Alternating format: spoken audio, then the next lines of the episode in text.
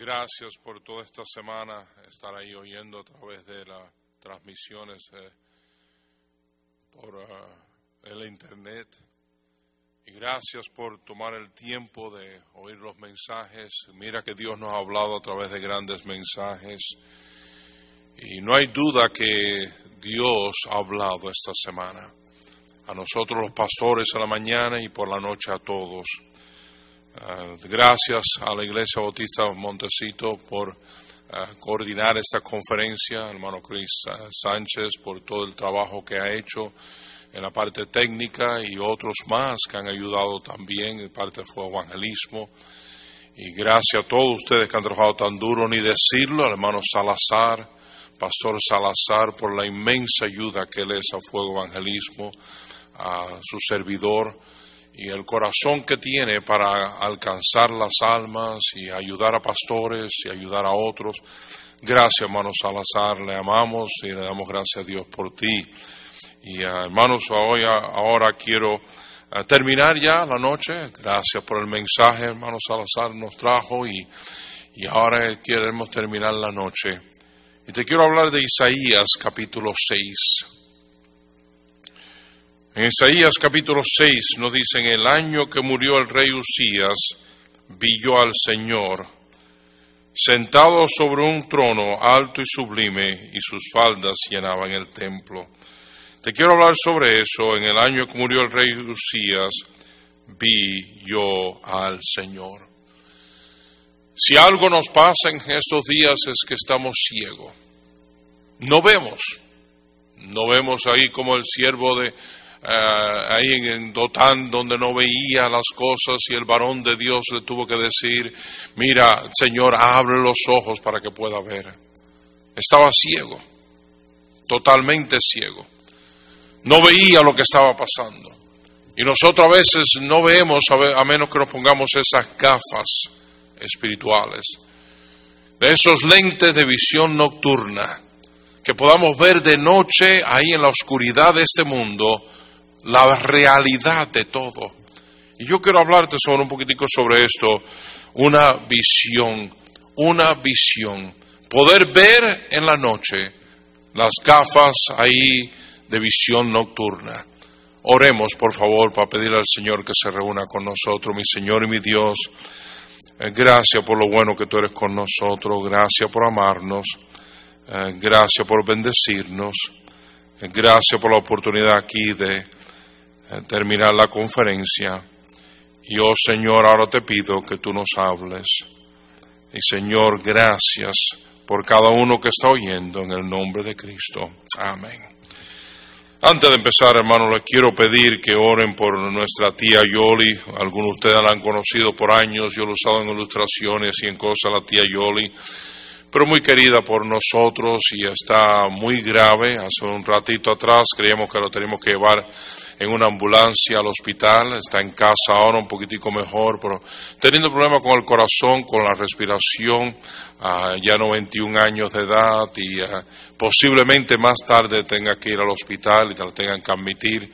Y, uh, y, no estamos seguros, pero oren por ella. Anoche pasamos una noche hasta las tres y pico de la madrugada con ella ha estado bien malita y uh, gracias por sus oraciones, por mi esposa, por todo y le damos gracias al Señor que Él es bueno y que el cielo es real. Pero aquí vamos a volver aquí a Isaías capítulo 6. Dice aquí la Biblia, en el año que murió el rey Usías, vi yo al Señor.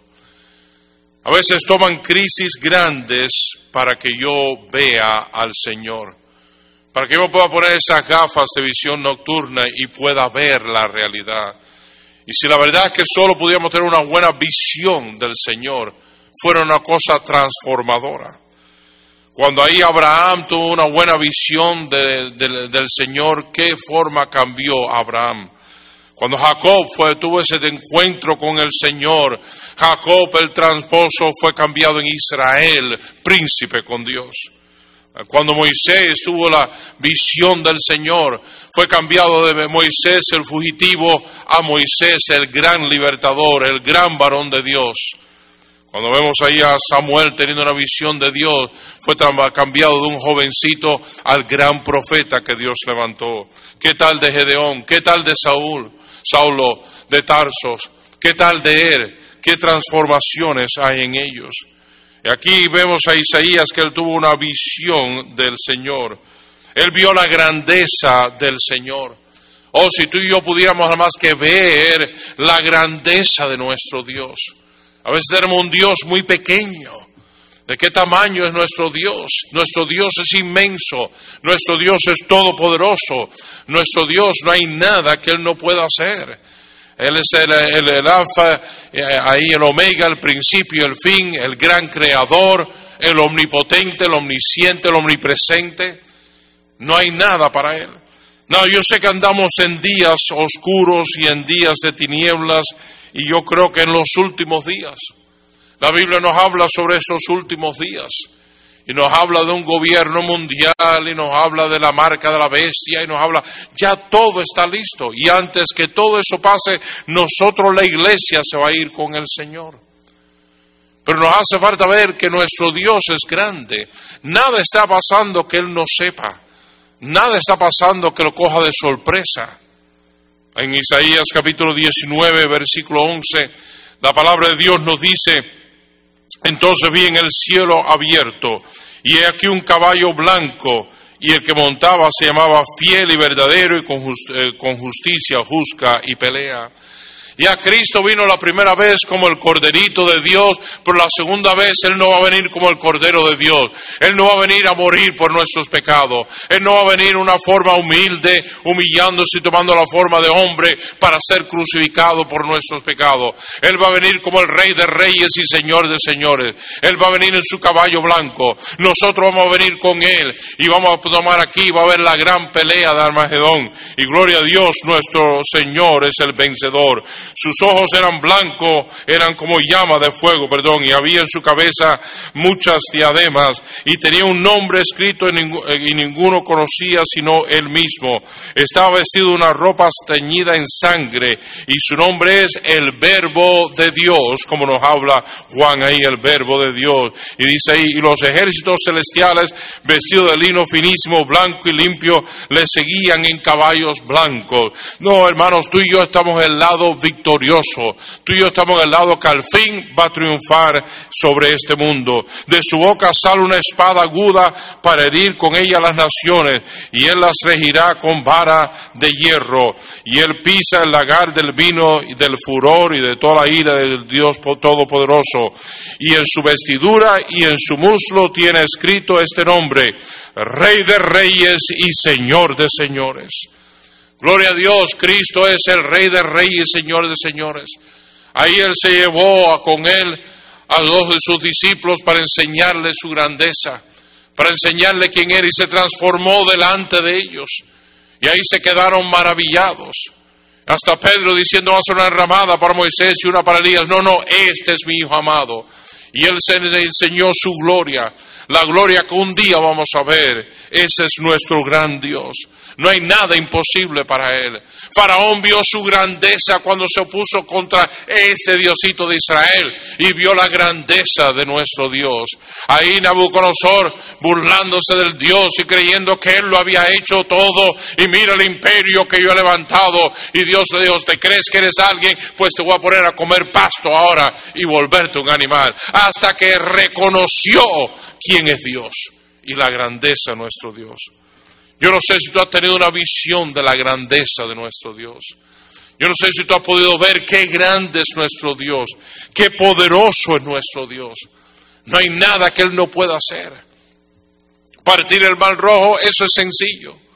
Mandar agua de la roca a Idorep en el desierto, eso es sencillo. Mandar maná del cielo, eso es sencillo. Si creó los cielos y la tierra y este universo inmenso, entonces óigame bien, ¿qué es difícil para nuestro Dios? ¿Hay algo imposible para nuestro Dios? Si Él no hace ciertas cosas no es porque no tenga el poder, es porque en su sabiduría le ha escogido que no es el tiempo de hacerlo o que no quiere hacer eso por alguna razón. Pero nos hace falta una buena visión y quitarnos la venda de nuestros ojos y ver qué grande es nuestro Dios. No hay nada que Él no pueda hacer. Pueda darle a Él una mujer que no ha estado con hombre que pueda concebir.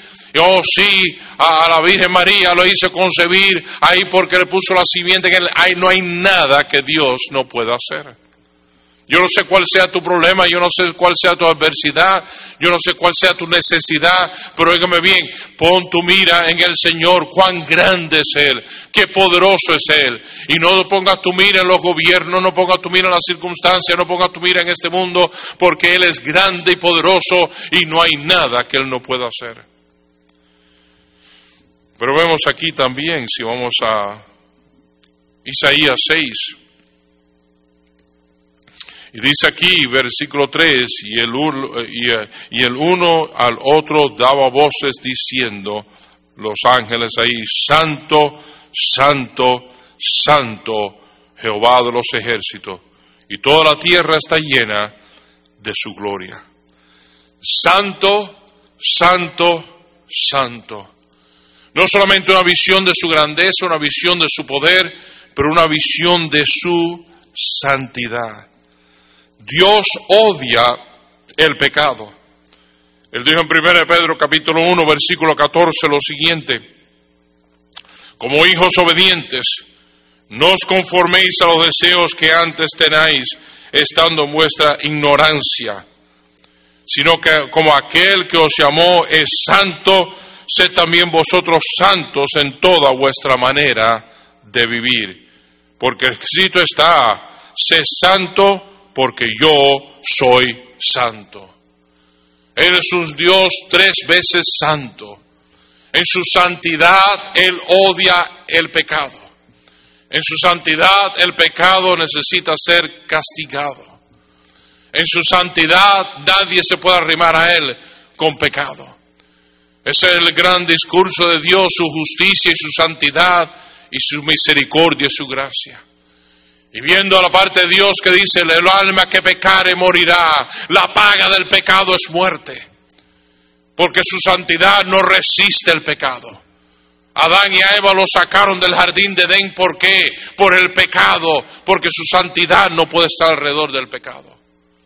Pero el amor de Dios dijo, pero podemos hacer algo, ¿qué podemos hacer? ¿Qué podemos hacer por ello? Y la gracia de Dios y el amor de Dios dijo, ¿sabes qué? Lo único que se puede hacer es que alguien perfecto tome el lugar de ellos.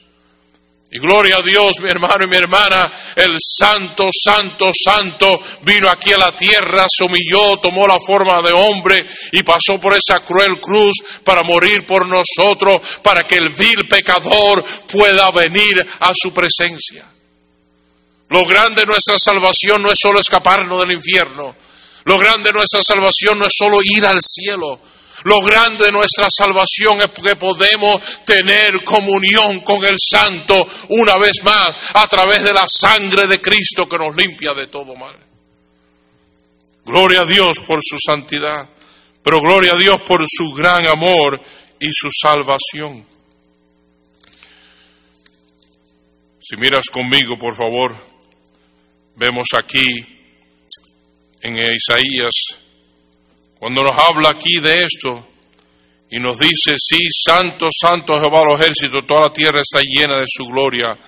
Y los quiciales de las puertas se estremecieron con la voz del que clamaba y la casa se llenó de humo. Oh mi hermano, sí, el Señor es santo, santo, santo, pero gloria a Dios por su amor, gloria a Dios por su misericordia, gloria a Dios por lo que Él hizo ahí en la cruz por nosotros. Oh, no te olvides lo que Él hizo en la cruz por ti. No te olvides cómo Él fue azotado por nosotros. No te olvides cómo Él fue desnudo por nosotros. Lo puedes ver ahí en la cruz a tu Salvador. Mi vida di por ti. ¿Qué has hecho tú por mí? No tenemos una visión de la grandeza de Dios, del poder de Dios, de la santidad de Dios y del amor y la gracia de Dios que por su gracia Él vaya a esa cruz. Él, el Creador, se humille y tome forma de hombre y sea obediente hasta la muerte y muerte de cruz. Y aquí vemos a Cristo en Mateos 27, lo están azotando con ese látigo dándolo en su espalda. No te olvides de eso, piensa en eso, medita en eso. Ponte a mirarlo por fe, lo que Cristo hizo por ti. Lo desnudan al hombre más moral del mundo. Le ponen una corona tejida de espinas, nos dice el versículo 29, 29 le escarnecían, le escupieron en la cara, le golpeaban en la cabeza con una caña. ¿Quién es este? Ese es ese gran Dios, ese es el omnipotente Dios, ese es el yo soy que yo soy. Y está sufriendo eso por ti y por mí. Qué grande es su amor, qué grande es su gracia para conmigo. Me maravillo que Él me amara tanto a mí. Si yo hubiera sido el único pecador, Él hubiera hecho eso por mí. Si tú hubieras sido el único pecador, Él hubiera hecho eso por ti. Cuánto Él te ama.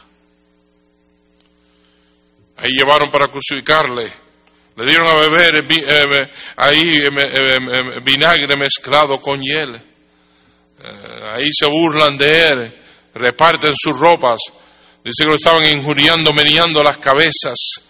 Versículo 41, de manera que también los principales sacerdotes, escarneciéndole con los escribas y los fariseos y los ancianos, decían, a otro salvó, a sí mismo no se puede salvar. Si es el rey de Israel, descienda ahora de la cruz y creeremos en él.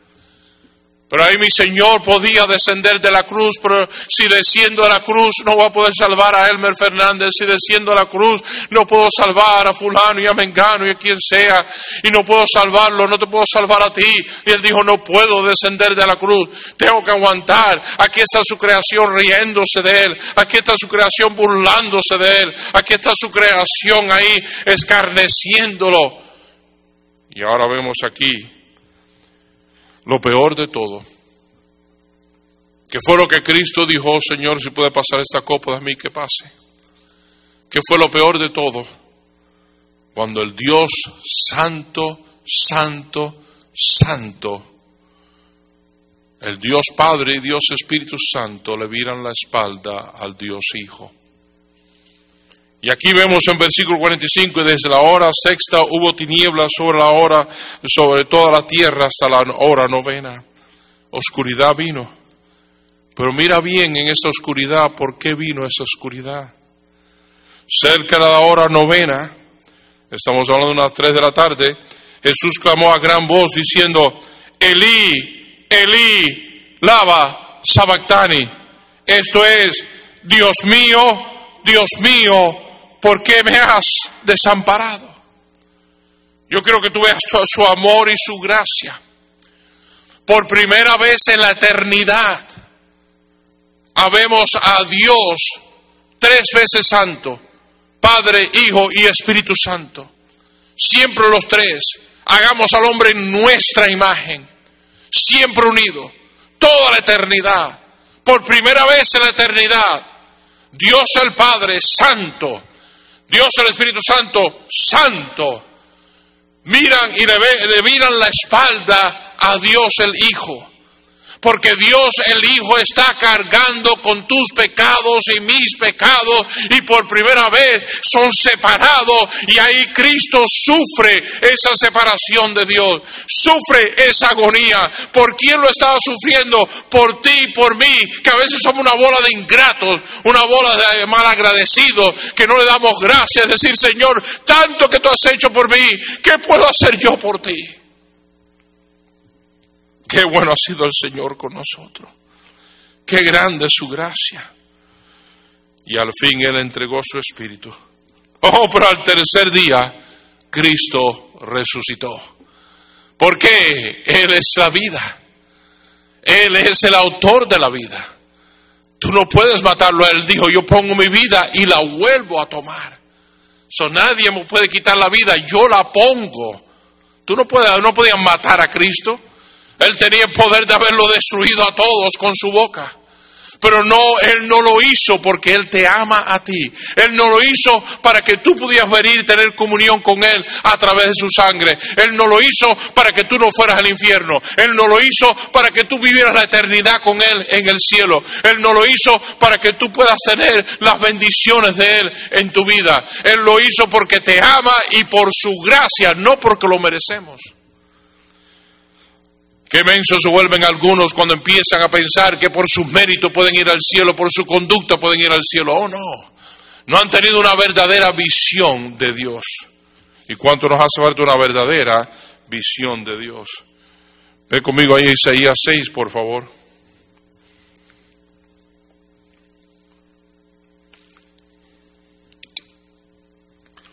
En Isaías 6 vemos lo que una visión produce. Empezando con el versículo 5. Cuando él vio a Dios, dice aquí, en el año que murió el rey Usías, vio al Señor sentado sobre su trono, alto y sublime.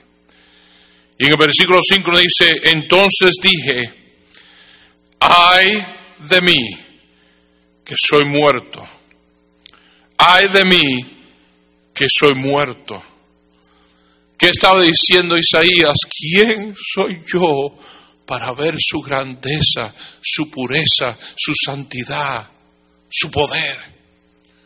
¿Quién soy yo? Mucha gente no se creen tan malos porque no se han acercado a Dios.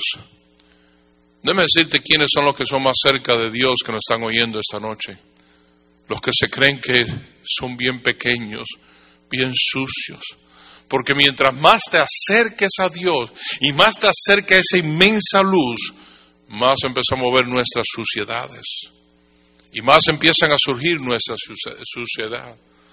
So, al acercarnos a Dios y tener una visión con Dios y ver su grandeza, su poder, su santidad, su amor, su gracia, su misericordia, ahora también vemos nuestra condición nos humillamos ante de Él. Sí, Faraón se burló hasta se dio cuenta quién era Dios. Y se tuvo que tirar y decir, oh mi, ¿qué hago yo peleando con este Dios? Sí, Nabucodonosor tuvo que reconocer con quién estaba peleando y decir, ¿quién soy yo? Isaías aquí estaba diciendo, oh Señor, ¿quién soy yo? Y mira lo que empieza a decir, viene arrepentimiento se da cuenta de su condición. Entonces dije, ay de mí que soy muerto, porque siendo hombre inmundo de labios y habitando en medio de pueblo que tiene labios inmundos, han visto mis ojos al rey Jehová de los ejércitos. Mis ojos han visto a Jehová, el rey de los ejércitos. Yo soy de labios inmundos y nuestro pueblo es de labio inmundo. A veces nosotros cuando pensamos de pecado, pensamos, oh, mi fornicación, y sigue, tremendo mensaje que fue dado a la mañana sobre el daño de la inmoralidad. Y sí, verdad que la inmoralidad es un daño a los hogares, a ministerios, a testimonio. Sí, es horrible. Pero el pecado más grande en nuestras iglesias es el pecado de la lengua. Aquí está Isaías el gran profeta Isaías está diciendo, ay de mí, ay de mí, ¿por qué? Por mis labios. Y él empieza a darse cuenta cuál es su pecado. Y empezó a ver su pecado como Dios lo ve. Acuérdese que en Santiago Dios dice que el que rompe la ley un aspecto es culpable de toda la ley, Santiago 2.10. Y nosotros vemos los pecados casi como los católicos, pecados mortales y pecados veniales. No, para Dios no hay pecado mortal y venial, porque el pecado que cometió Adán y Eva fue solo tomar de una fruta y comer de esa fruta. No parece como algo tan horrible, sin embargo eso causó la caída de la humanidad, eso causó la muerte, eso causó la separación de Dios, porque pecado es desobediencia. Cualquier área que yo desobedezca es pecado, es pecado mortal. Y aquí está hablando de sus labios, mira conmigo el arrepentimiento que le viene a Isaías. Una visión de Dios produce humildad y produce arrepentimiento, versículo 6. Y voló hacia mí uno de los serafines, teniendo en su mano un carbón encendido tomado del altar con unas tenazas.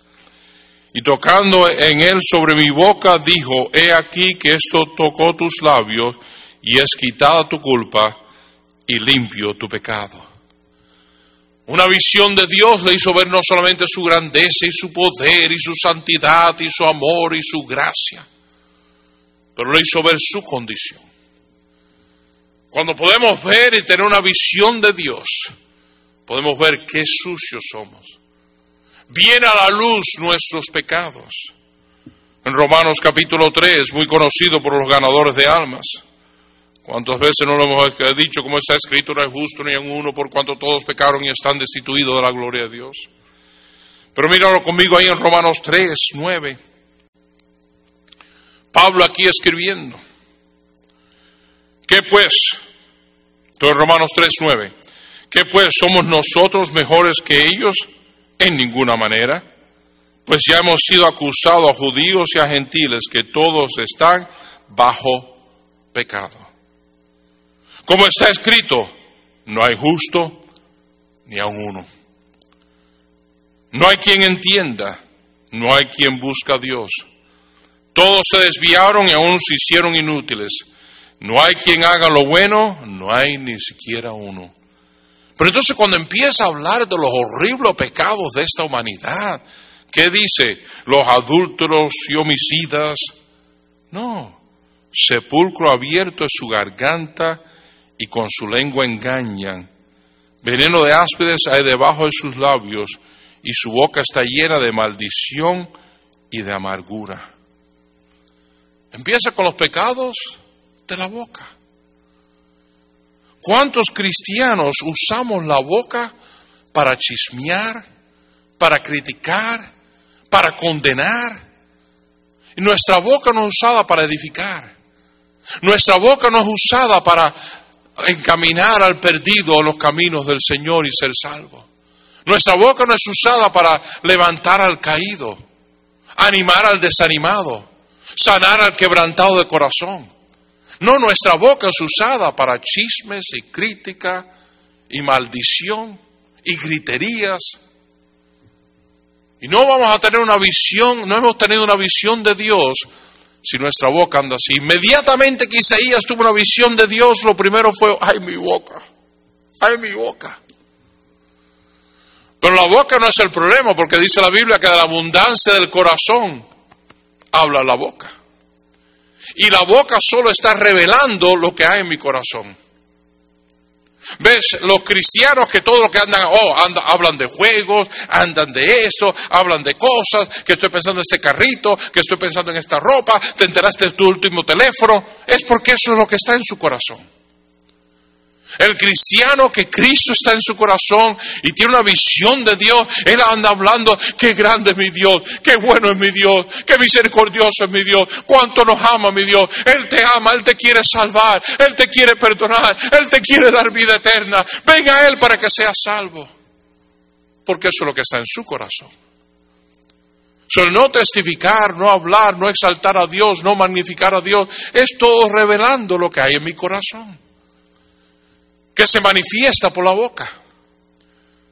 Mi corazón está lleno de odio, de envidias, de celo.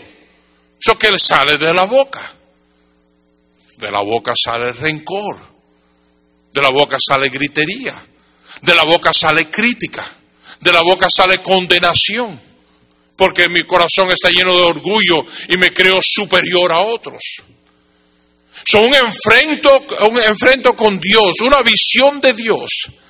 Isaías vio su grandeza, Isaías vio su poder, Isaías vio su santidad, Isaías vio su gran amor y, gracia por nosotros. Y Isaías se dio cuenta, ¿quién soy yo?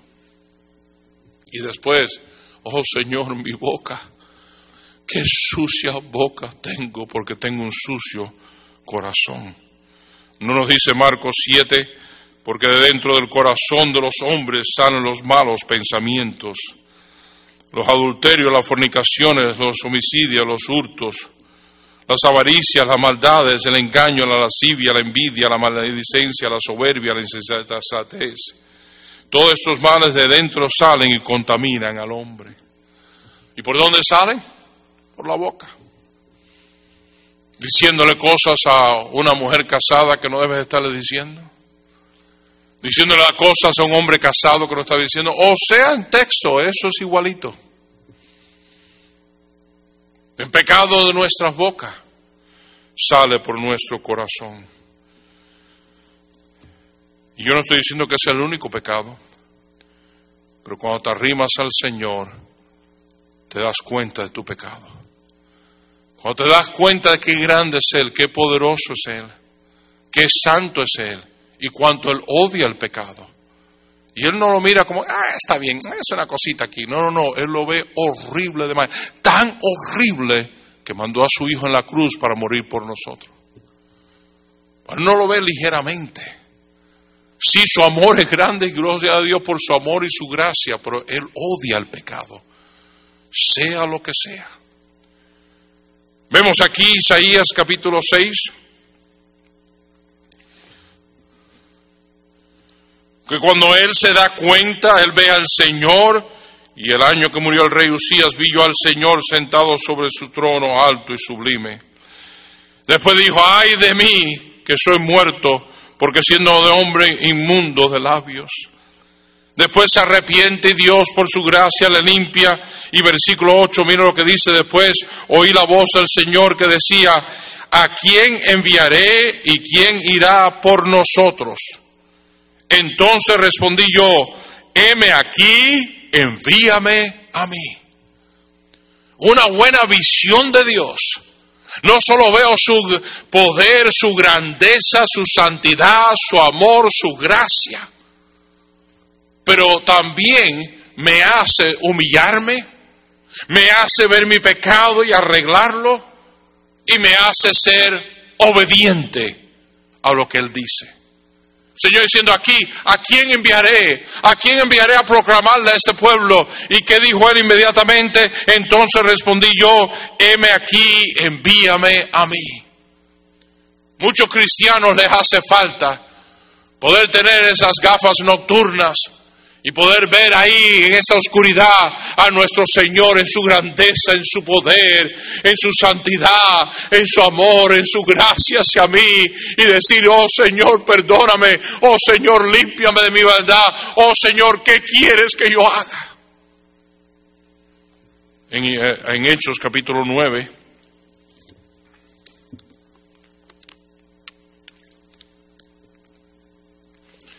Vemos aquí Saulo de Tarso. Es el Saulo de Tarso persiguiendo a la iglesia, ese Saulo de Tarso matando a los hermanos, ese Saulo de Tarso poniéndolos en cárcel. Ese Saulo de Tarso que concedió por la muerte de Esteban y consintió por esa muerte. Y ahora vemos a ese Saulo de Tarso que estaba detrás de los hermanos, fue a Damasco, iba camino a Damasco a, a poner preso a los hermanos que habían huido de Jerusalén. Pero algo pasa. En el camino, versículo 3, mas yendo por el camino aconteció que al llegar cerca de Damasco, repentinamente le rodeó un resplandor de luz del cielo. Y cayendo en tierra oyó una voz que le decía, Saulo, Saulo, ¿por qué me persigues? Y él dijo, ¿quién eres, Señor? Y le dijo, yo soy Jesús a quien tú persigues Dura cosa te es dar cosas contra el aguijón. La primera pregunta que le hizo es, ¿quién eres, Señor? Cuando se dio cuenta, este es el Jesús. Oh, mí, Él es el Dios Todopoderoso. Mira su grandeza, mira su poder, mira su santidad y su amor y su gracia hacia mí, que no me ha condenado al infierno por aquí. Viene a encontrarme, Él vino a mí, no fui yo a Él, Él vino a mí. ¿Qué le dice Saulo de Tarso? Él temblando y temoroso dijo, Señor, ¿qué quieres que yo haga? ¿Ves la obediencia? Una buena visión de Dios trae humildad, trae arrepentimiento y trae obediencia. El Señor le dijo, levántate entre la ciudad y se te dirá lo que debes de hacer. Y ahí ustedes conocen la historia, el versículo 20, y enseguida predicaba a Cristo en la sinagoga diciendo que este era el Hijo de Dios. Una visión de Dios. Y lo que la grandeza de Dios, el poder de Dios, la santidad de Dios, mi suciedad y su santidad y su amor que por gracia Él manda a su Hijo a morir por mí, para salvarme y limpiarme, para que yo pueda tener comunión con Él una vez más para que yo me pueda acercar al trono de gracia confiadamente para un oportuno socorro. Para que yo pueda hablar con Él, ir al lugar santísimo, ahí directo. No tengo que ir a través de sacerdote, ni de virgen, ni nada. Ahora soy hijo, adoptado por Él. Tengo acceso directo al Padre, es mi Padre. Cuando te das una visión de eso, viene humildad, viene arrepentimiento y viene obediencia. ¿Qué quieres que haga, Señor? ¿Qué es lo que tú quieres que yo haga? ¿Qué verdad más grande es esa? Hermano, nos hace falta una verdadera visión de Dios. Una visión de Dios puede transformarnos en una forma increíble. Pero ahora ponte los lentes de visión nocturna otra vez, esas gafas, y vamos a ver otra cosa más. Señor, dan una visión de ti. Segundo, Señor, dan una visión del infierno. Para el Señor no era juego el infierno, porque Él lo ha visto. Él ya viene, sabe lo que viene, el lago de fuego. Él sabe lo horrible que es eso. Por eso Él dejó su trono en gloria y vino aquí a la tierra a morir por nosotros, a dar su vida por nosotros, para que todo aquel que en Él cree no se pierda, mas tenga vida eterna. Y qué salvación más grande Él vino a proveernos, pero ¿por qué? Porque el infierno Él lo ve. Y hermanos, por fe tú y yo tenemos que ir a la palabra de Dios y ver lo que Él nos dice en Lucas 16. Oh, si pudiéramos tomar esas gafas en esta oscuridad y ver, Señor, déjame ver un poquitito de cómo es el infierno. ¿Qué es el infierno? Aquí nos habla claramente el hombre rico y Lázaro. Y dice que Lázaro murió, versículo 22, y aconteció que murió el mendigo y fue llevado por los ángeles al seno de Abraham y murió también el rico y fue sepultado. Versículo 23, y en el Hades, en el infierno, alzó sus ojos. Fíjense, lo sepultaron y inmediatamente no se quedó ahí en la tumba, el cuerpo se quedó en la tumba, pero él fue derechito al infierno. Algunos dicen que no, no, es solo la tumba. Bueno, esto no es una tumba, sino una tumba bien caliente. Y en el Hades alzó sus ojos y estando en tormentos vio de lejos a Abraham y a Lázaro en su seno. Entonces él dando voces dijo, Padre Abraham, ten misericordia de mí y envía a Lázaro para que moje la punta de su dedo en agua y refresque mi lengua, porque estoy atormentado en esta llama. En el infierno no va a haber incrédulos, van porque son incrédulos, pero no va a haber incrédulos porque serán creyentes una vez que estén ahí. Pero hermano, pudiéramos nosotros decir, Señor, préstame sus lentes, déjame ver la realidad del infierno.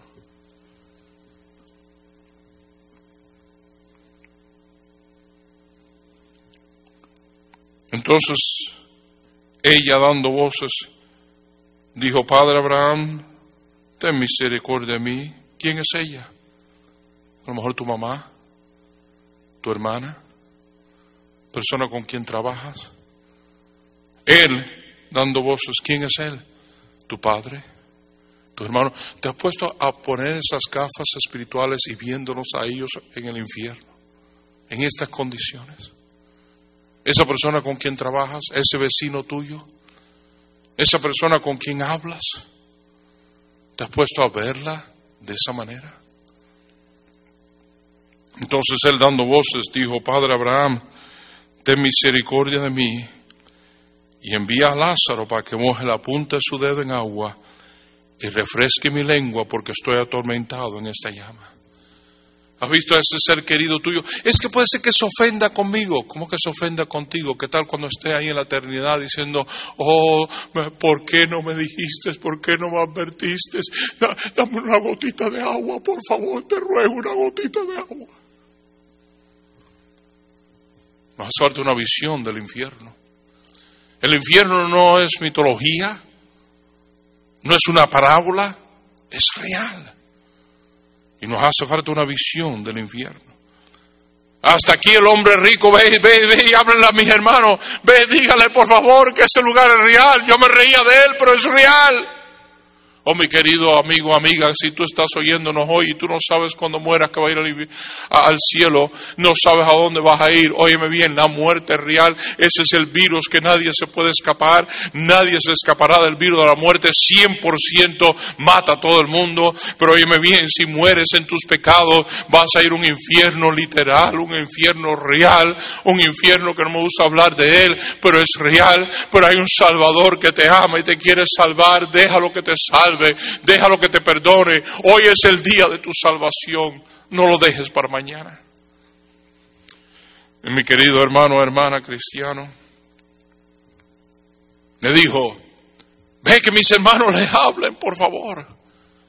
Le dijo, no, Moisés y la ley lo tienen. Pero qué si familiares pudieran decirle que a lo mejor ya han muerto y no lo hemos testificado, amistades.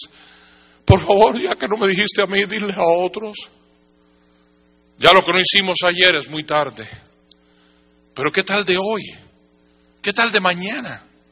¿Cuántas personas Dios no pone en nuestro camino? Eh, a unos días atrás vino una persona a hacer un arreglo en la casa y a traer algo y arreglarlo ahí. Y esos dos hombres vinieron y con sus máscaras y todo, y nosotros con la máscara y todo. Y ahí me puse a hablarle de Cristo y gloria a Dios. Al ratito los dos le estaban pidiendo a Cristo que le salvara. Eh, fue a dejar una ropa de dry cleaners y a, la tintorería y dejar una ropa ahí eh, y, la distancia y gente comiendo afuera porque no podían comer adentro y cinco hispanos y, y eh, les puse a hablar y le dije, hey caballeros, ah, ah, ¿han oído del virus que es incurable? No, no el, el coronavirus, no el COVID-19, el 19, no, no, no, no. El virus incurable que no encuentran remedio y que 100% de la gente mueren de él. Eh, ¿te has enterado de ese? Pues ahí tomamos la atención y le pude hablar de Cristo y los cinco recibieron al Señor como su Salvador. No, yo, yo fallo también. Yo estoy lejos de ser lo que debo de ser. Pero a veces tengo que decirle, Señor, perdóname por no ponerme esas gafas nocturnas y ver la realidad del infierno. El infierno no es juego. Yo de joven predicador le dije al Señor, Señor, ¿cómo es el infierno? No me puedo imaginar lo horrible que sea. Y un hombre de nuestra iglesia, su mamá había estado en un fuego en su casa, el hermano Leiva, y su mamá había estado en su casa, se había quemado y estaba en el hospital que no murió, pero se quemó gravemente. Aquí las casitas en esta área de Chicago son de pajas y ah, cogen fuego como nada y, en tres o cuatro minutos la casa entera puede estar en llamas. Y como hay calefacciones de gas y todo eso, es, es tan fácil un fuego que se forme. Los bomberos aquí están muy activos. Y ahí fui a la unidad del hospital de, de Chicago, la unidad de personas quemadas. Y yo, un joven predicador, fui allí. Cuando fui allí, me pusieron ahí un traje que me cubría todo el traje ahí de plástico, de lo que sea. Me pusieron guantes, me pusieron aquí para cubrir la cara con un cubre cara. Me pusieron un sombrerito de eso ahí para cubrir, porque estoy entrando en una área muy delicada. Cuando entro en esa área, veo un hombre ahí que estaba todo quemado Solo tenían sus partes cubiertas con un, trapito ahí, todo quemado, totalmente horrible. Toda la piel quemada, la cara, todo. Y él está gritando que no da más. Y él está en dolor que no da más. Y yo miro a la señora y le digo, señora, no le pueden dar morfina, no le pueden dar algo. Dice, ya le estamos dando el máximo. Todo lo que podemos hacer por él se lo estamos haciendo. Ahora lo están curando otra vez y lo, lo van a estar vendando otra vez y así continuamente, pero eh, eh, el dolor es tan grande que ni la morfina le ayuda. Cuando yo vi eso, dije, Señor, esto es lo que es el infierno. Yo no quiero un familiar mío que esté así por la eternidad. Yo no quiero uno que llamo amigo que esté así por la eternidad. Una buena visión del infierno, hermano, puede cambiar tanto en nosotros. Mateo 3:12, fuego que nunca se apagará. Mateo 52, al infierno de fuego. Mateo 59, todo el cuerpo se ha echado en el infierno. Mateo 22, 13, echarle las tinieblas de afuera, allí será el lloro y el crujir de dientes. Qué horrible es el infierno. Nos hace falta una visión del infierno. Nos hace falta una visión de Dios, su grandeza, su poder, su santidad, su amor, su gracia. Nos hace falta una visión del infierno. Nos hace falta poder ver, Señor, déjame ver. Nos hace falta una visión del cielo lo real que el cielo es, lo verdadero que el cielo es. Sí es duro, ahora mismo la tía Yoli está en unos momentos muy delicados. Anoche creíamos que ya se nos iba.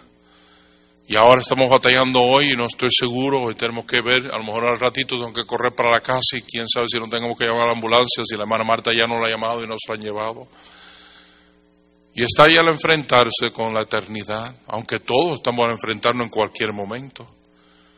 ¿Cuántos veces accidente de carro en esto otros morimos?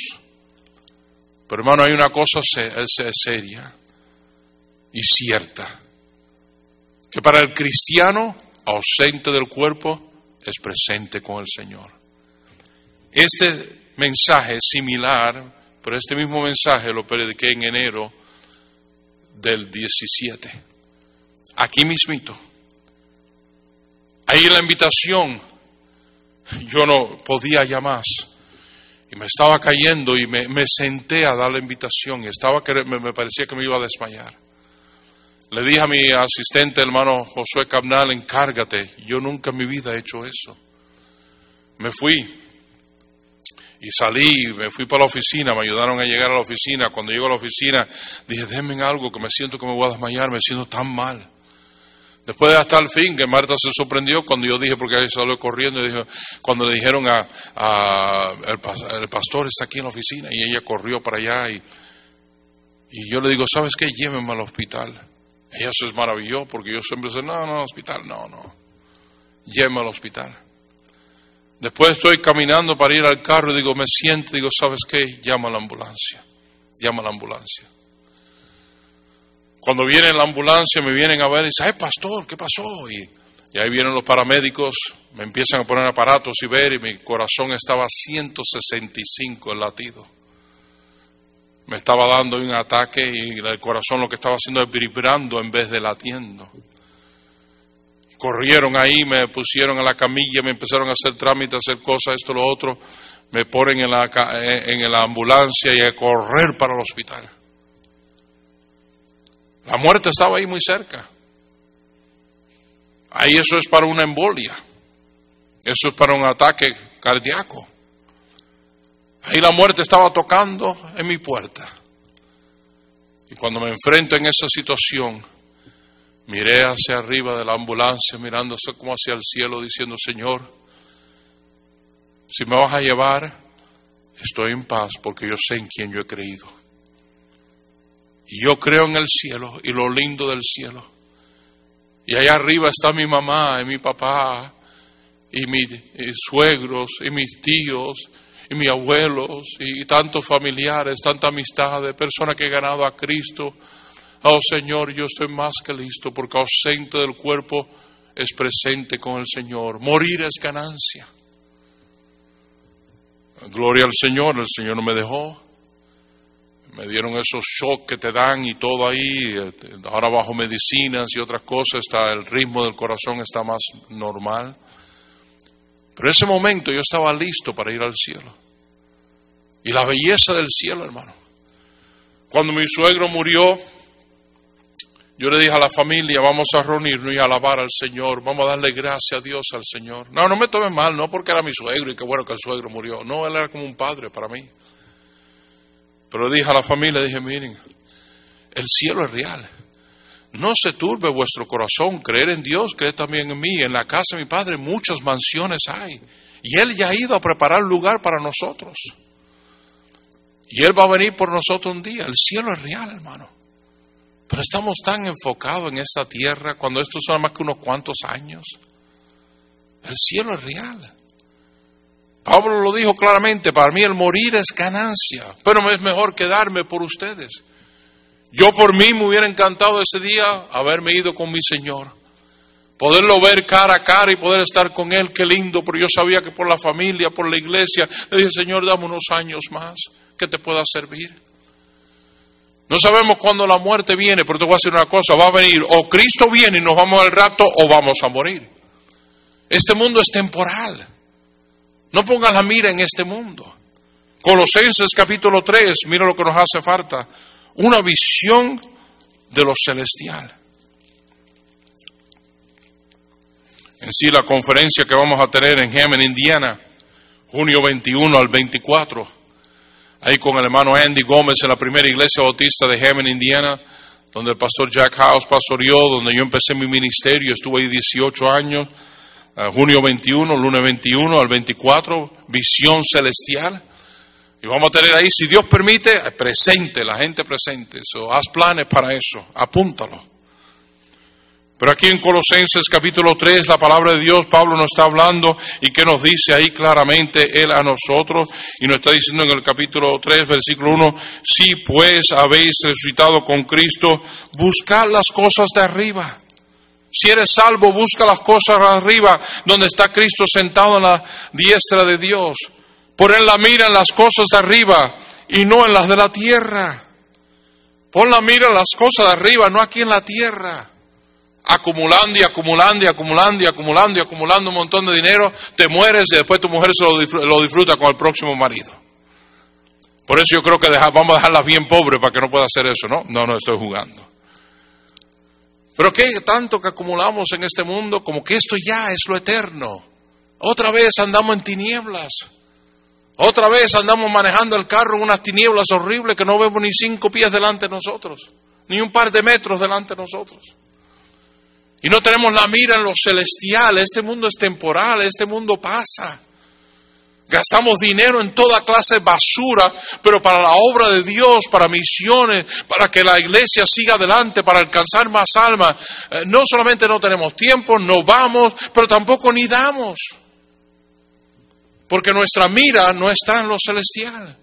Hermano, coja esas gafas y en esta noche oscura, mira, este no es mi hogar, ese es mi hogar. Yo no soy ciudadano de Chile o de Ecuador o de Perú o de Argentina o de Cuba o de México o de Honduras o de Guatemala. Yo soy ciudadano celestial. Este no es mi hogar, somos peregrinos aquí. Esto es más que pasadero. La eternidad la tenemos en ese lugar tan bello. En su presencia hay gozo. Solo verlo a Él es ya una maravilla. Solo estar en su presencia ya es el paraíso. Pero arriba de eso no más dolor, no más sufrir, no más llanto, no más traición. Qué lindo el cielo. ¿Por qué estamos tan aferrados a este tonto, mugroso mundo? Y no tenemos la mira en lo celestial. Oh, que el Señor nos ayude a tener una mira en lo celestial.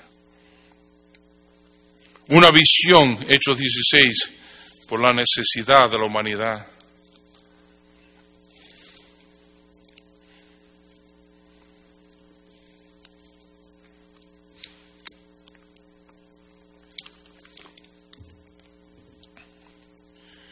Estimada, eso los ojos de Jehová a la muerte de sus santos. Cuando la mamá de mi esposa, Marta Rodríguez, murió, ese domingo pasado, el 6 de diciembre, hizo 10 años. Cuando ella murió, mi esposa tenía su mano en la mano de ella y yo al otro lado tenía mi mano en la mano de ella. Y hay abuelita diciendo, qué lindo, me voy a ir con mi Señor. Y en sus últimos momentos, hablando del Señor, del cielo, de quienes iban a, a ver, hasta que al ratito ya falleció. Oh, qué preciosa y qué estimada es a los ojos de Jehová la muerte de sus santos. Qué lindo cuando un santo parte a estar con él. Para nosotros es triste, pero para el Padre es bienvenido a casa, mi hijo. Cuánto te amo, qué bueno de verte. Hermanos, qué bendecidos somos, pero todo el mundo no tiene esa bendición. Todo el mundo no tiene ese conocimiento. Muchos están temerosos. ¿Ha visto el funeral de gente que no son salvos? La gritería, el lloro, el escándalo. No que nosotros no lloramos, por supuesto que lloramos, pero no como aquellos que no tienen esperanza. Y ahí vemos a personas gritando y llorando y ¡ay, fulanito! Y... ¿Por qué? Porque no tienen la esperanza, no, no conocen la salvación de Dios. Y para ellos sí es duro. En Hechos 16, 9 y se le mostró a Pablo una visión de noche. En la noche oscura él pudo ver con esas gafas ahí especiales. Un varón macedonio estaba en pie rogándole diciendo, pasa Macedonia y ayúdanos. Y cuando vio la visión, enseguida procuramos partir para Macedonia, dando por cierto que Dios nos llamaba para que les anunciésemos el Evangelio. Lo que este mundo necesita es el Evangelio del Señor Jesucristo. El Evangelio del Señor Jesucristo no solo salva un alma, de la condenación del infierno a poder tener comunión con Dios, a poder ser ahora hijos de Dios, porque a los que le recibieron les dio el poder, la potestad de ser hechos hijos de Dios. Hermano, ahora somos hijos de Dios. Antes éramos hijos del diablo, pero cuando Dios me salvó, me adoptó, me hizo hijo de Él, tengo acceso a Él, voy a ir con Él un día, ausente el cuerpo, presente con Él. Por eso lo anunciaron el Evangelio, por el poder del Evangelio y fueron a ellos, pero Dios le mostró la necesidad en Macedonia. Si Dios abriera nuestros ojos y pudiéramos ver la necesidad en este mundo, cuánto la gente necesita de Cristo, cuántos se suicidan porque no hay esperanza, cuántos eh, eh, eh, hogares destruidos porque no conocen a Cristo. So, la salvación es mucho más que salvar del infierno, es salvar una vida, salvar un matrimonio, salvar el futuro de una familia un cambio transformador. Y tú y yo tenemos el, privilegio de tener parte en eso. Yo iba a ser arquitecto y quería ser arquitecto y fui un año a la universidad para arquitectura. Mi padre me dijo, te pago la arquitectura. Mi tío que era constructor me dijo, te pongo de vicepresidente de la compañía. Mi suegro que era vendedor de casa, digo, no te preocupes, aquí yo me encargo de la parte de la venta, todo eso ya, el negocio familiar para volverme rico en los Estados Unidos. Pero cuando vi la necesidad yo dije, no, yo no puedo. Yo no puedo, yo me voy a entregar a servir al Señor con todo lo que tengo, para ver cuántas almas podemos rescatar y cuántos puedan ser salvos. Hermanos, ¿ves la visión de la necesidad de otros? Oh, que Dios nos abriera los ojos para verlo. Quiero hablarte ya terminando ya, el tiempo semanal más que nos ha acabado. Quiero que te pongas estas gafas y puedas ver una visión de lo que Dios puede hacer contigo. Pero yo solo soy un pescador, dijo Pedro. Oh, pero venid en pos de mí y os haré pescadores de hombres. Qué gran impacto ese Pedro, cuando siguió al Señor y fue lleno del Espíritu lo que Dios hizo con él. No se olviden que el 2 Corintios nos habla que este tesoro, el tesoro del Evangelio, en vasos de barro. Y si usted tiene una visión de lo que Dios puede hacer contigo. Hermano, no, le dije a los pastores hoy, no hay grandes hombres de Dios, solo hay hombres comunes con un gran Dios. Todos somos una bola de pecadores que merecemos el infierno, salvo por la gracia de Dios. Y Dios puede usar a cualquiera de nosotros. ¿No nos dice el Señor ahí en Primera de Corintios claramente Pues mirar, hermano, vuestra vocación, que no sois muchos sabios según la carne, ni, ni, ni, muchos poderosos, ni muchos nobles, sino que lo necio del mundo escogió Dios para avergonzar a los sabios, y lo débil del mundo escogió Dios para avergonzar a lo fuerte, y lo vil del mundo, y lo menospreciado escogió Dios, y lo que no es, para deshacer lo que es, a fin de que nadie se jacte en su presencia. Dios ha escogido qué? Lo vil, lo menospreciado, lo necio, lo débil. ¿Por qué? Porque Dios dice, yo pongo este tesoro del Evangelio en vasos de barro.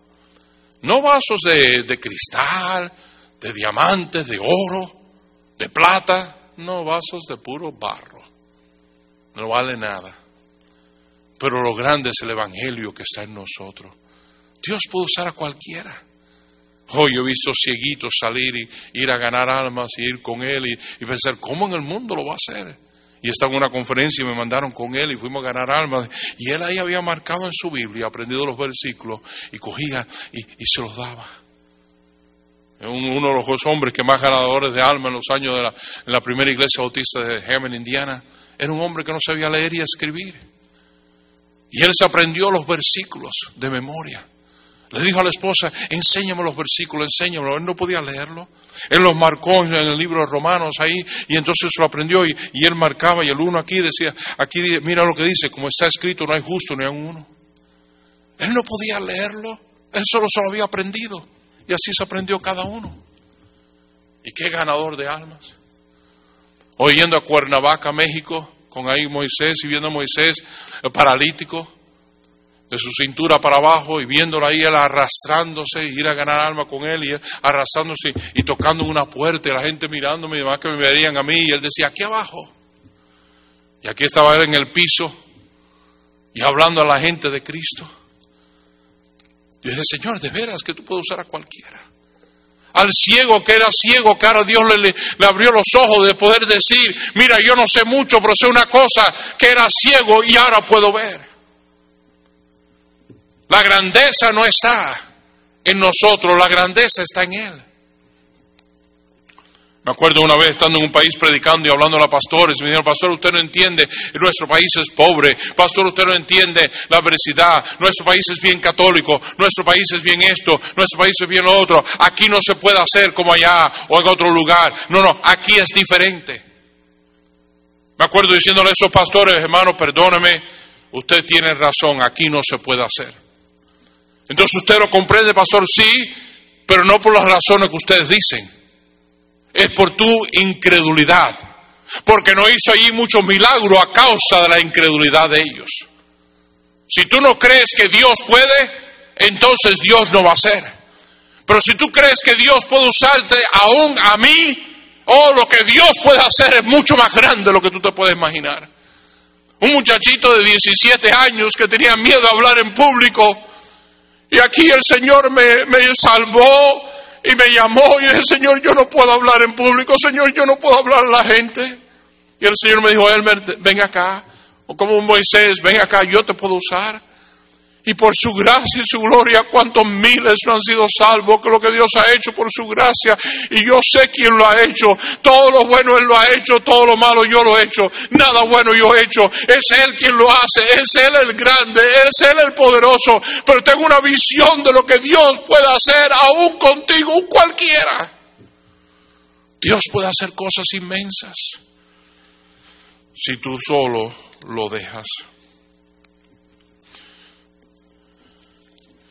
¿Y por qué es que tenemos nosotros falta de visión?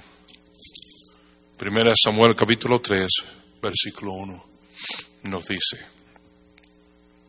el joven Samuel ministraba a Jehová en presencia de Elí, y la palabra de Jehová escaseaba en aquellos días, y no había visión con frecuencia.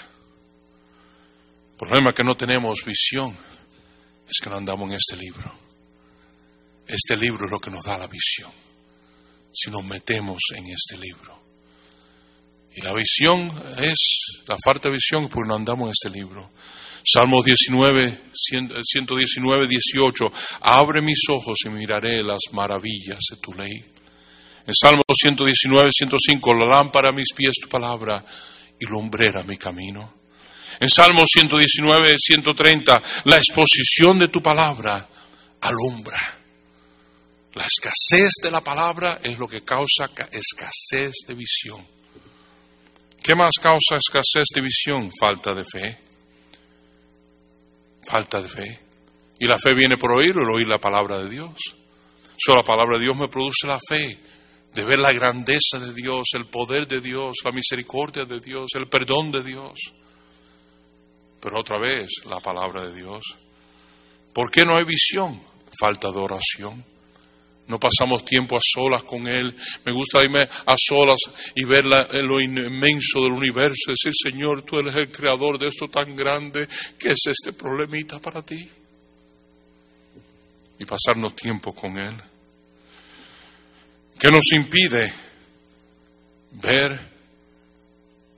Te voy a decir lo que nos impide. Chicago, una de las ciudades más grandes del mundo, es muy iluminada. Muy iluminada.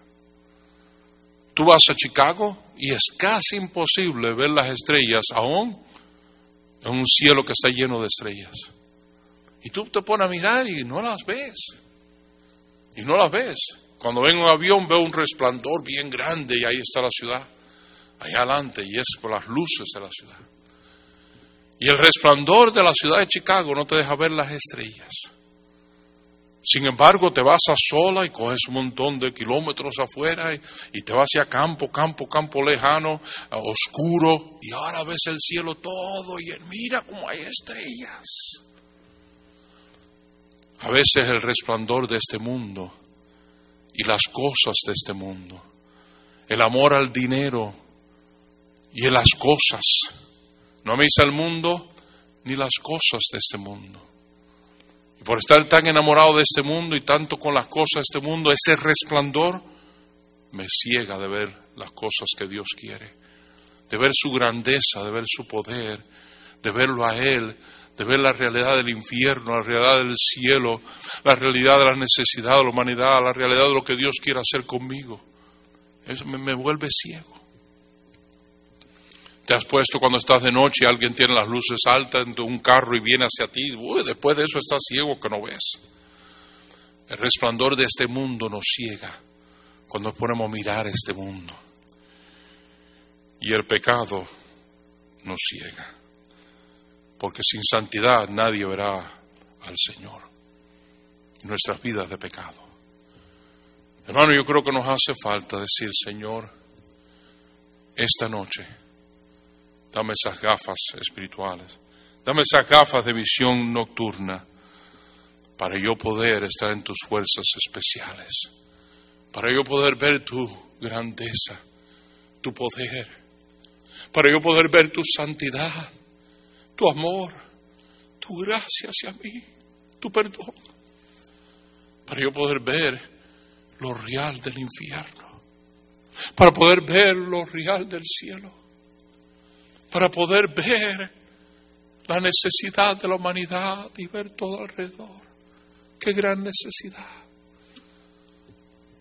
Para poder ver que Dios me puede usar a mí y quiere usarme a mí y quiere hacer cosas grandes a través de un inútil siervo, porque somos útiles en sus manos.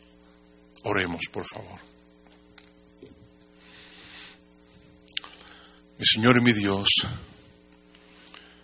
gracias por el privilegio de poder venir y predicarle a gente que no estoy viendo, pero solo por fe lo estamos viendo. Sabiendo que hay personas allá afuera mirando, oyendo estos mensajes y llegando un momento de decisión. Una decisión en sus vidas ¿De qué voy a hacer? ¿De veras que he tenido una visión de Dios? ¿Cómo puedo tener una bendición de Dios y decir, oh Señor, ¿qué quieres que yo haga? Oh Señor, ay de mí que soy inmundo. Dan una visión de ti, Señor. Dan una visión del infierno. Dan una visión del cielo. Dan una visión de la necesidad de la humanidad. dan una visión, Señor, de que tú me puedes usar aún a mí. Oh Señor, danos esos gafas de visión nocturnas para que podamos ver. Ahí donde tú estés, quien dijera esta noche, pastor, Dios me ha hablado a mí. Esta conferencia ha sido para mí. Estoy ciego, estoy ciego, no veo. Y yo quiero que Dios me dé esas gafas de visión nocturna, esos lentes de visión nocturna que yo pueda ver lo que no se ve normalmente. Métete en la palabra, métete en la oración, ríndete a Él y puedas ver su grandeza, su poder, su santidad, su amor, su gracia y su perdón. Él quiere perdonarte. Él anhela tener comunión contigo, Él quiere usarte, Él quiere bendecirte. Él dio su vida por ti no solo para salvarte del infierno, para, para usarte en este mundo, que otros pudieran ser salvos. O no seamos egoístas, porque nos dice, Señor, déjame ver, abre mis ojos ciegos, arrodíllate ahí mismo donde estés. Y donde quiera que estés, arrodíllate y dile, Señor, tú me has hablado. Haz de tu sofá un altar o de tu, o de tu comedor un altar, donde sea, coge, arrodíllate y háblale a tu Señor. Díselo a arregla asuntos con Él. Déjame hacer otra pregunta. ¿Habrá alguien que me está oyendo esta noche y tú no sabes cuando muera que va a ir al cielo? Mi querido amigo y amiga, ¿cómo sabes que esta noche no va a tocar la muerte en tu casa? Y cuando toques no puedes decir, no, no, ven mañana, hoy no. Cuando viene, viene. Y no sabemos cuándo va a venir. Y la edad no tiene nada que ver con eso. Y no es por el COVID, porque pocos mueren del COVID comparado a cuántos mueren en otros de otras cosas, de cáncer del corazón, de accidentes. Y de pronto caen. ¿Te enteraste que fuera y tú murió? No, no, de veras. ¿Qué si tú murieras esta noche? ¿A dónde irías? Oh, el infierno es horrible. El cielo es maravilloso y tu Dios te ama. Él dice, el cual quiere que todos sean salvos y vengan al conocimiento de la verdad. Que verdad que hay un solo Dios y un solo mediador entre Dios y los hombres y ese es el Señor Jesucristo. No es la Virgen, no es los santos, no es la iglesia, no una denominación. Es el Señor Jesucristo el que murió por nosotros. Si la paga del pecado es muerte, mas la dádiva, el regalo de Dios es vida eterna en Cristo Jesús, Señor nuestro. Si tú de corazón crees y de boca le pide, Él te salva. El malhechor en la cruz se dio cuenta que era un pecador, que él era malo, que Cristo era el, el justo muriendo, regañando al otro, diciendo, ¿por qué tú hablas así de él? No sabes quién es este hombre. Y después mirándole a Cristo y diciéndole, Señor, acuérdate de mí cuando vengas a tu reino. ¿Y qué le dijo el Señor? Hoy estarás conmigo en el paraíso. Un pecador que se dio cuenta que un pecador, que Cristo es el Salvador y le pidió que le salvara. Y la Biblia dice, todo aquel que invocar en el nombre del Señor será salvo. Si tú no lo sabes, ahorita mismo arrodíllate y dile, Señor Jesús, perdóname, perdóname, sálvame del infierno. Yo creo en ti, pongo mi fe en ti, llévame al cielo cuando yo muera. Tú eres mi único y suficiente Salvador. Pídele eso sinceramente y Él te salva. Hay otros que quiero hablarle. ¿Te estará llamando Dios para que le sirvas tiempo completo? Yo no te puedo ver. Yo no sé si tú hagas una decisión o no. No te podemos llamar aquí al altar, que vengas aquí al frente. Pero Dios te ve. Y Dios ha estado tocando en tu puerta. Y dice, mi hijo, te quiero usar es porque yo no, yo me siento que yo pueda. E, ese es el que Dios quiere usar. Yo no me siento que soy tan grande. Ese es el que Dios quiere usar. Yo no tengo tantos talentos. Ese es el que Dios quiere usar. Dile, Señor, heme aquí. Envíame a mí. Úsame a mí. Tú ahí mismito arrodíllate y dile, Señor, me entrego a ti. Me entrego a ti para ser uno de los siervos tuyos a tiempo completo, un pastor, un misionero, un asistente pastor, o una, una esposa pastor, una misionera. Alguien sirviendo al Señor todo el tiempo. Aunque todos debemos servirle a todo tiempo. Pero servirle que ese sea mi trabajo. Si Dios te está llamando, entrégate ahora. Una visión de lo que Dios puede hacer contigo. Dios quiere hacer cosas mucho más grandes contigo de lo que tú te puedes imaginar. Querido pastor, ¿cómo está tu visión? ¿Estás viendo bien quién es Dios? ¿Estás viendo bien la realidad del infierno, del cielo, de la necesidad de la humanidad, lo que Dios quiere hacer contigo? Oh, pero yo no soy un Ezequiel Salazar, un Tommy Ashcroft, un Kevin Wynn. No, no, no. Esos solo son pecadores salvos por la gracia de Dios. No, no es la grandeza de ellos, es la grandeza de su Dios. Dios te quiere usar a ti ahí donde tú estás. Coge y ponte a sola con Él y mira su grandeza, métete en este libro para que veas la grandeza de Dios y lo que Dios quiere hacer contigo. No te olvides, Él está en control. Él es Dios. Él te ama. Tú eres su siervo. Él te quiere usar. Padre Santo, gracias por la conferencia. Gracias por esta semana. Gracias por hermano Ezequiel Salazar. Gracias, Señor, por darme un amigo así, un hermano. Gracias, Señor.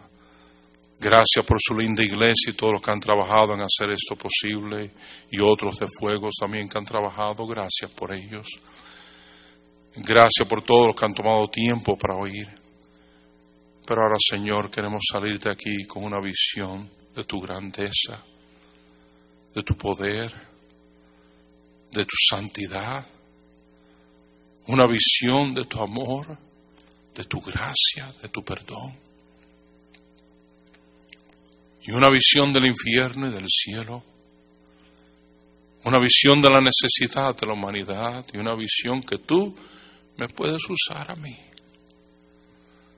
Oh Señor, Espíritu Santo, gracias que no depende de nosotros, pero de ti. Gracias que no soy yo quien lo hace, pero tú. Gracias, Señor. Gracias por cada uno que ha hecho una decisión esta noche. Yo no las conozco, pero tú sí. Cada uno de ellos tú lo has visto, cada uno de ellos tú has oído, cada uno de ellos tú quieres ayudar. Salva al perdido, levanta al caído, encamina al descarriado, Señor. Sana al quebrantado de corazón. Glorifícate en nuestras vidas. Úsanos para tu honra y tu gloria. En el precioso nombre de Cristo.